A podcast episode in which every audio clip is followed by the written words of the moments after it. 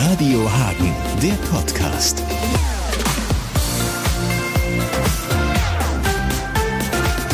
Herzlich willkommen zu einem Podcast über die Kunst und ob man sie noch ausüben kann. Es gibt Beispiele der letzten Monate, beispielsweise eine Band aus der Ukraine, die in der Pelmke spielen sollte. Ja, und diese Band hat jetzt andere Probleme, als zu gucken, wie man die Instrumente nach Deutschland bekommt. Die Jungs sind im Krieg und wir wissen nicht, ob sie irgendwann in Hagen spielen werden. In Hagen ist eine Band aus Kolumbien, Dr. Crapula. Die sind hier in Hagen untergekommen mit ihren Familien, weil sie in ihrer Heimat echte Probleme haben, weil sie den Mund aufmachen gegen Missstände.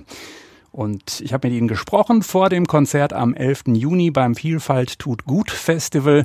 Mehr auch bei uns in der Bandabteilung und eben auch hier als Podcast auf Englisch. Okay, Dr. Krápula, I don't know, we try to make it sense since the time we create the name, but uh, it's supposed to be like uh, a very smart, intelligent, educated person who is a doctor. And crapula in Spanish, uh, it's a really, really bad person. So with very, very bad manners. So at the at the end, we have a, a, a very educated person who has education to be mean and to do awful stuff.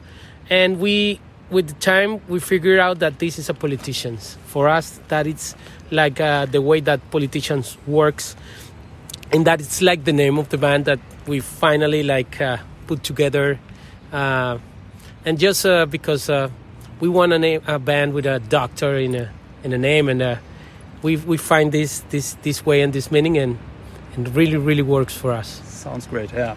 So this is maybe um, yeah the, the combination in your lyrics as well that you have maybe smart lyrics but also yeah pointing on several things that are not going well yes of course we are like a politician band we have this politician stance and um, well last years last 20 years we had a lot of problems with our um, presidents and governments and so we wanted to talk about it and we are writing about this. But of course this is not the only topic we talk about as well like uh, how is uh, the people in latin america? Uh, we are talking about uh, yeah like love topics as well. We are talking about as well as um, like for us it's uh, for us concern as well a lot like talking about the environmental uh, topics so we talk about this as well about life. About life at the end, yes. So maybe people uh, ask themselves, why are you in Hagen? I know you have a connection to Hagen, almost you could say, uh, but uh, how come that you are here?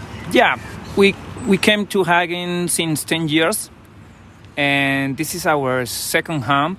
We have a lot of friends here, but especially in this moment, we have little problems in our country with the political situation, social situation. Uh, so we decided to came, come with our families because it's a little bit dangerous for activists, for musicians, for people who not uh, walk in the same way to the government of the government.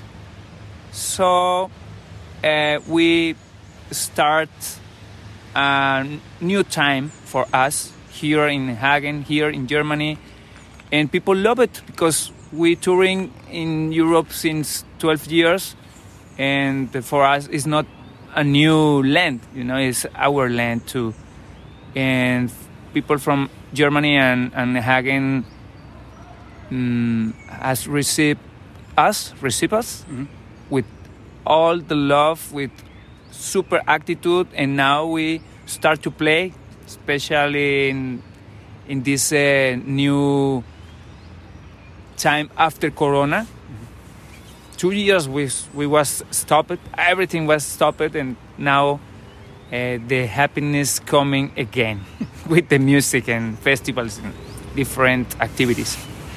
Uh, is it is it um, an openly dangerous situation for guys like you, or is it more like yeah, hidden around the corner and you feel uncomfortable? No. How, how is it? No, no, it's really open. It, Yeah, the, not only not only artists, the, the, the social workers, the social, the leaders, of social movements are in a real danger and happens like all the days.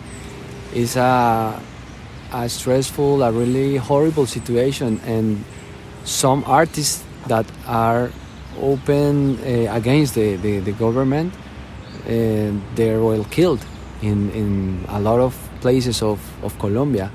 So we feel really in danger because of that. We are not obviously not agree with, with the government and the government is is well known to not be a, a government who respects the, the, the rights of the people. And last two years was a really awful situation and like a social explosion in Colombia. And we feel the, the commitment to be with the people and we go out to the streets and sing our songs in the manifestations, in the Demonstrations. demonstrations. And, and we hope that now the situation changed a little bit. There is a little bit of hope of change. We feel like the, the, most of the people want a change because last 20 years, more or less, cover, uh, the government was the same government, right government, and now we feel like Colombia needs something, some different. The people need something different, and for us, we are always with the people. We we want to still um, doing music uh, for the people. Uh, express what the what is the feeling of the people and but this opportunity to be here uh, for us is is nice because we can still composing that style of music and be and feel a little bit safe and also for our families. So that's why we are here and we are we really appreciate the opportunity and we want to still make art uh, with political statements. Are the people over here, uh, do they, um, you reach them with your topics about the situation uh, at home, or are they sometimes maybe just in, uh, enjoying the, the good music and dancing and not uh, having aware what your message is? I think people are connected with our completely uh, performance, the lyrics and the music. We catch the people with the music, but we put our our lyrics on. Uh, I think all the people who knows Dr. Krápula knows from where we come, uh, what we are saying. I don't know why, but German people are so into it in a, in, in Latin American uh, situation or culture, and I think um, we it's because that, and especially Hagen, and all this region has lot of uh, foreigners people from everywhere, from Afghanistan, from Romania, people who comes after um, getting problems in their countries.